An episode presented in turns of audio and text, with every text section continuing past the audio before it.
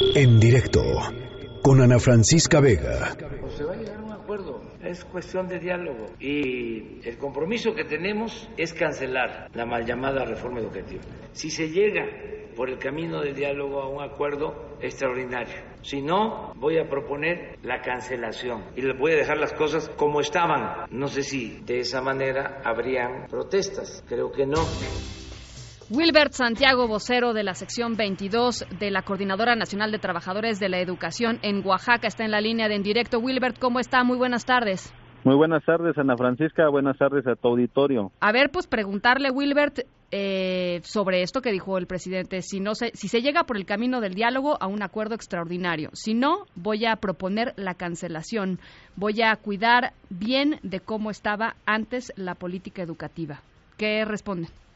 Bueno, ayer nuestro quinto Congreso Nacional Extraordinario de la CENTE resolvió llamar a diálogo a Andrés Manuel López Obrador, eh, instalar una mesa de alto nivel para abrogar la reforma educativa de Peña Nieto. En esta parte nosotros estamos exigiendo que eviten mantener un régimen de excepción laboral en el proyecto de decreto. Eh, todavía hay espacio para generar las modificaciones, quitar del articulado este régimen de excepción laboral, quitar el proceso de selección, porque es el espíritu que mantuvo el, el sexenio pasado de Enrique Peña Nieto y hoy pues lo siguen manteniendo. En cuanto a la declaración de Andrés Manuel López Obrador de cancelar su propia iniciativa de cancelar la ley de Enrique Peña Nieto y regresar antes del 2013, sin duda hablaría de una incapacidad de Morena, de Andrés Manuel López Obrador precisamente, de construir un acuerdo para la defensa de la educación pública, para la defensa de los derechos laborales de los trabajadores de la educación. ¿Qué harían ustedes si eso sucede? Está, está remitiendo una cuestión antes del 2013 que sin duda en esa situación legal del artículo tercero se mantiene la base filosófica de la educación, se mantiene el respeto al artículo 123 constitucional en su apartado B y se harían varios mecanismos. Pero también Andrés Manuel López Obrador en la mañana dio a conocer que la venta de plazas, el mecanismo de la corrupción, el control de la nómina la va a seguir teniendo. Entonces, estamos hablando de simple, simple discurso. Estamos viendo que sería un amague solamente para construir un acuerdo eh, en revisión a este proyecto de decreto que sin duda eh, lo generaron los diputados para poder pasar con un voto unánime en el pleno de la Cámara de Diputados. A ver, permítame, sí, sí, adelante. A ver, Wilbert, eh, pero no, a ver, yo, ahora sí ya me confundí, pero no estaban en un diálogo permanente con, con el estamos secretario. En un diálogo, estamos en un diálogo permanente, un diálogo que no ha dado solución.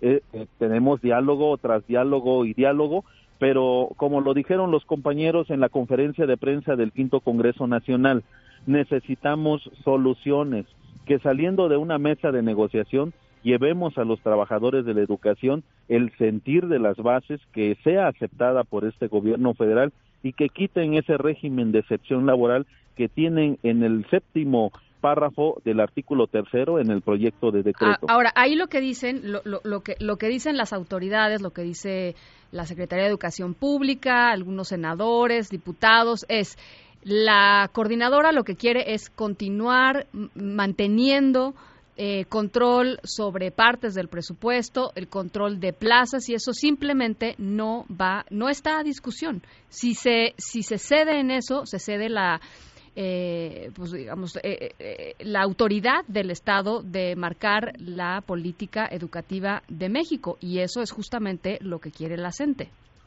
Bueno, la gente lo que quiere no es la maniobra de plazas, no queremos tampoco el control de, del FONE, de la nómina magisterial.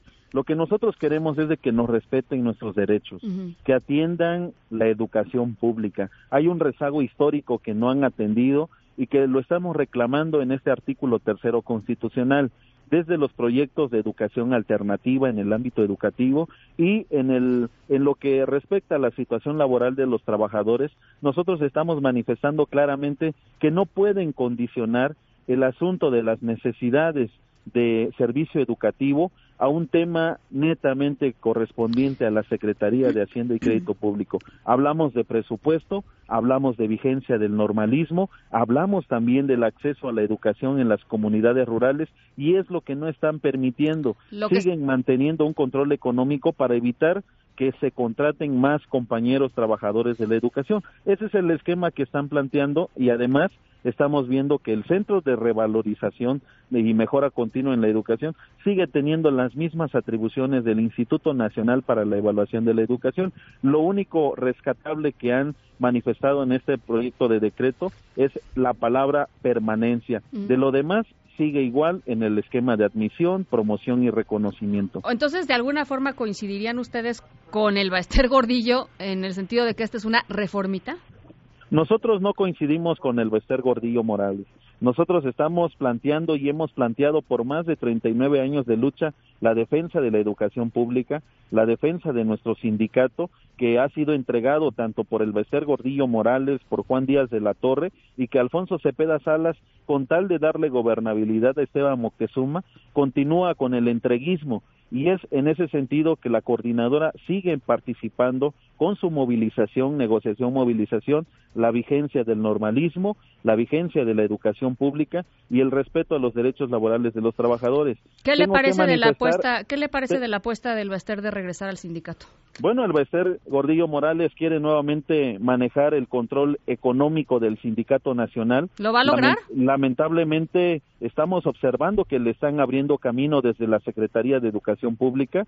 Es aliada prácticamente de Esteban Moctezuma Barragán y en ese sentido nosotros rechazamos ayer en el quinto Congreso Nacional la aparición del Bester Gordillo Morales y su objetivo de regresar al control económico y político del Sindicato Nacional de los Trabajadores de la Educación. entonces eso, lo que usted está diciendo es, si le está abriendo la puerta a Esteban Moctezuma, pues le está abriendo la puerta a Andrés Manuel López Obrador, ¿no? Efectivamente, por eso estamos viendo de que hay doble discurso. Por eso el Congreso resolvió, a ver, nos sentamos con Andrés Manuel López Obrador, que exista diálogo y solución para poder avanzar tanto en la democracia sindical, porque Andrés Manuel López Obrador apunta a algo fundamental, acabar con la corrupción. Y el Bester Gordillo Morales es sinónimo de corrupción en el Sindicato Nacional de los Trabajadores de la Educación. Maniobró por muchos años nuestras cuotas sindicales y ahora con Maestros por México y su nuevo partido en ciernes, eh, redes sociales progresistas, quiere nuevamente eh, apuntalar y regresar al poder para maniobrar la cooptación en las secciones sindicales que hay en el país. Bueno, pues eh, vamos a estar muy pendientes de lo que se vaya desarrollando en los próximos días. Wilbert, le agradezco muchísimo estos minutos para en directo. Claro que sí, muchas gracias a ustedes, estamos en comunicación. Muchas gracias, Wilbert Santiago, vocero de la sección 22 de la coordinadora allá en Oaxaca. En directo, con Ana Francisca Vega.